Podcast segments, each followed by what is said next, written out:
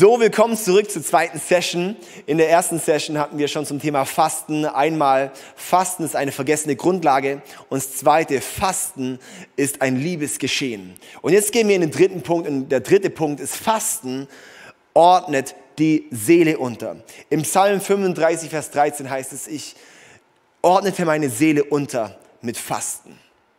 Ich ordnete meine Seele unter, ich beugte meine Seele unter mit Fasten. Wir sind Körper, Seele und Geist. Mein Geist, wenn ich mein Leben Jesus gebe und mein Geist mit Gottes Geist verbunden wird, so heißt es in Korinther, dann werden, werden mein Geist und Gottes Geist eins. Das heißt, mein Geist ist hier bei meiner Lebensübergabe an Jesus, bei meiner Wiedergeburt, ist mein Geist erlöst.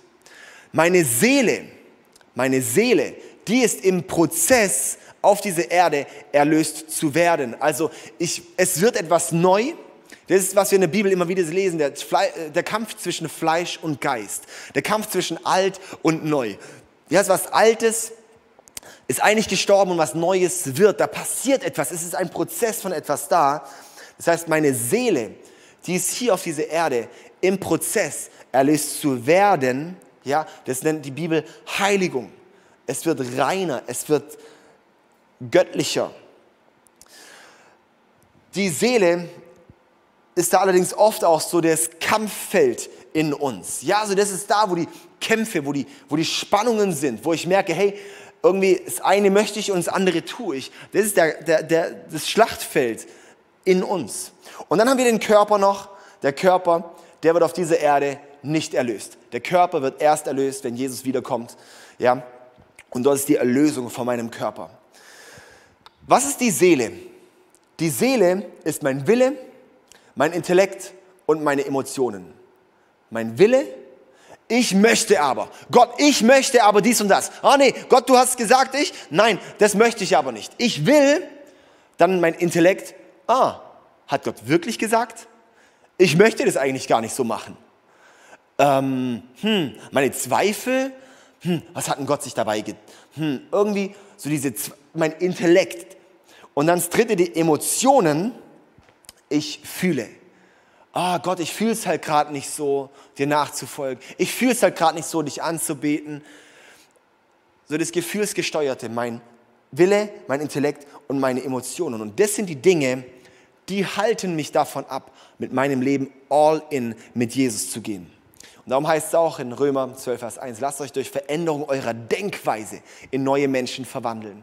Und genau diese Veränderung der Denkweise, die brauchen wir. Das heißt, da passiert etwas in unserer Seele.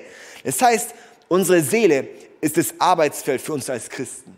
Da geben wir, wollen wir Gott mehr Raum geben. Da sagen wir, Jesus, da soll was passieren. Und darum heißt es auch im Psalm, ich beuge meine Seele mit Fasten. Weil wenn ich möchte, dass mein Leben mehr all in geht, dann muss ich an meiner Seele arbeiten. Und beim Fasten sage ich quasi, so Seele, meine ganzen Wünsche, mein ganzes Denken, meine ganzen Emotionen, sage ich jetzt mal, hey, das Ungöttliche davon, der gottgetrennte Teil, der gottlose Teil, hey, der darf jetzt leiser werden. Der darf ein bisschen runterfahren. Und was dann passiert ist, dass unser Geist hungrig wird, unser Geist laut wird. Wir haben Appetite, verschiedene Appetite in unserem Leben.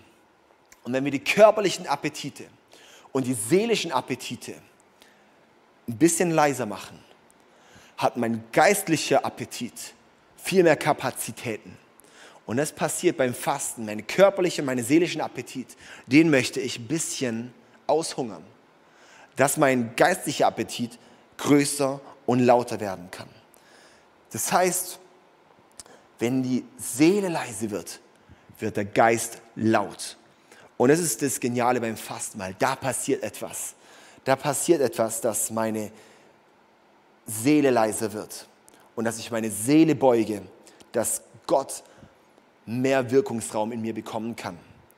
Und dass meine Seele in diesen Prozess geht von Heiligung, dass die selbstsüchtigen Teile, die gottlosen Teile von meinem Wille, von meinem Intellekt und meinen Emotionen, dass die von Gott verändert werden, transformiert werden in das Göttliche hinein. Und so komme ich zum vierten Punkt, Fasten ordnet nicht nur die Seele unter, sondern damit zusammenhängend. Viertens, Fasten treibt den Unglauben aus. In Markus 9, 14 bis 29 ist die Geschichte von dem Jungen, der von Dämonen besessen ist.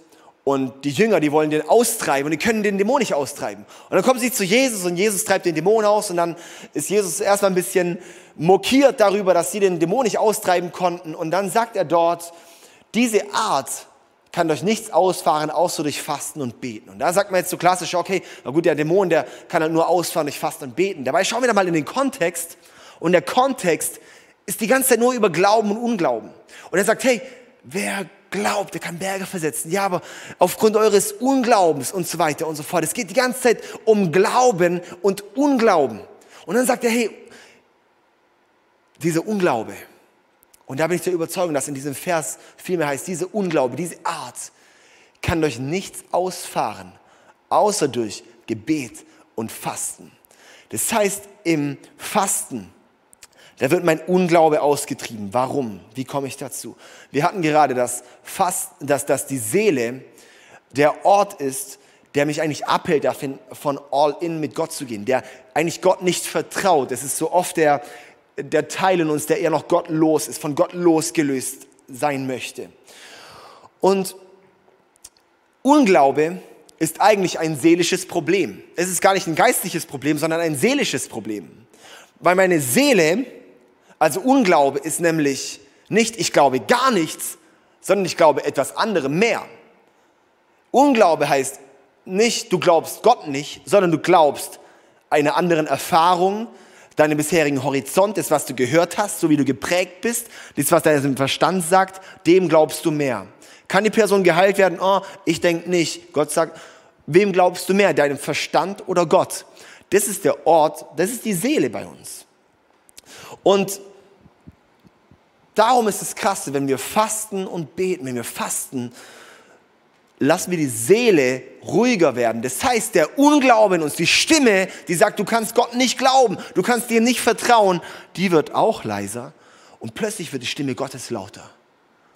Und das ist der Grund, warum wir fasten, so viele Durchbrüche passieren, warum schon in meinem Bekanntenkreis Dutzende Männer frei wurden von Pornografie, warum so viele Leute schon geheilt worden sind, einfach im Fasten, weil da ist etwas, da passiert etwas in unserem Glauben. Und da passiert etwas mit unserem Unglauben. Da wird die Seele leiser und der Geist wird lauter.